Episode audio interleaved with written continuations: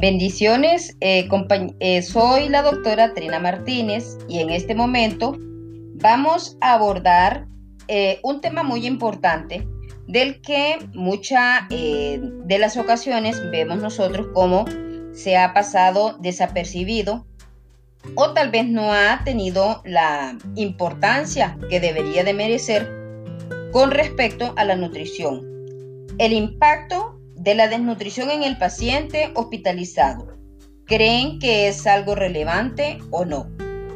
Pues déjenme decirles que la prevalencia de la desnutrición en el hospital provoca una instancia de 2 a 4 días de permanencia de estos por la patología por la que se presenta, más una tasa de ingreso aumentada y con aumento en las comorbilidades y un aumento, una disminución en la tasa de supervivencia. Si la ingesta de macro y micronutrientes necesarios para sostener los tejidos y sus células no se mantienen en las cantidades necesarias, se producen serias descompensaciones de su función a nivel de todos los órganos, sobre todo el riñón, el hígado, el intestino, el cerebro, dando como un resultado que el paciente caiga en un estado de coma o de muerte. Por la morbimortalidad, alteraciones en su sistema inmune y aumento en el número de infecciones, cicatrizaciones lentas o patologías cardíacas.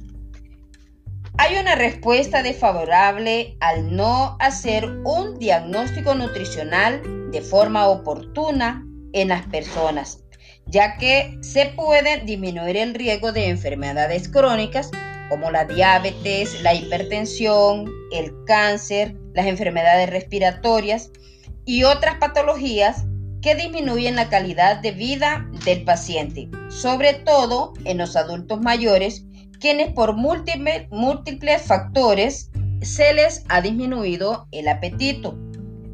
Además, se les evitaría la pérdida de masa muscular, las alteraciones en su sistema inmune y otras situaciones que ellos acarrean debido a su proceso de envejecimiento.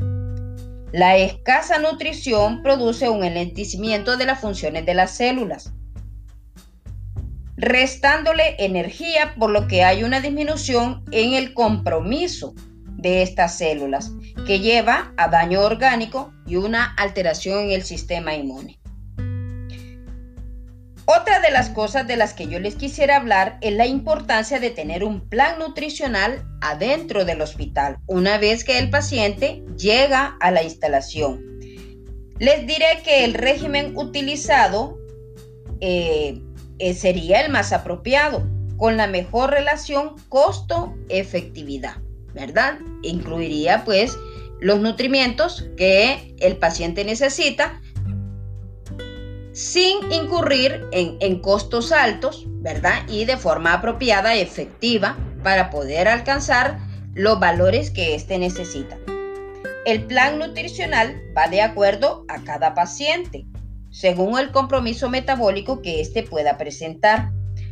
Eh, según el estrés, la severidad de la enfermedad, la disfunción de, de sus órganos y de acuerdo a cualquier otra patología que pueda comprometer el estado nutricional en el que se plantean metas óptimas y alcanzables. Un plan nutricional intrahospitalario eh, nos ayudaría a nosotros a proporcionarle al paciente una dieta apropiada con un efecto preventivo de una desnutrición o una vez ya instaurada la desnutrición sería de forma terapéutica y educativa para el paciente haciendo que su estancia sea algo placentera dentro del hospital y que alcance también un estado nutricional que sea favorable para él. Existen algunas repercusiones de la, de la calidad de vida, ¿verdad? Por eso es importante que el paciente se le proporcione una nutrición adecuada. Recordemos que de ello depende que este paciente una vez haya salido del hospital se encuentre en condiciones óptimas para poder tener supervivencia. Muchísimas gracias.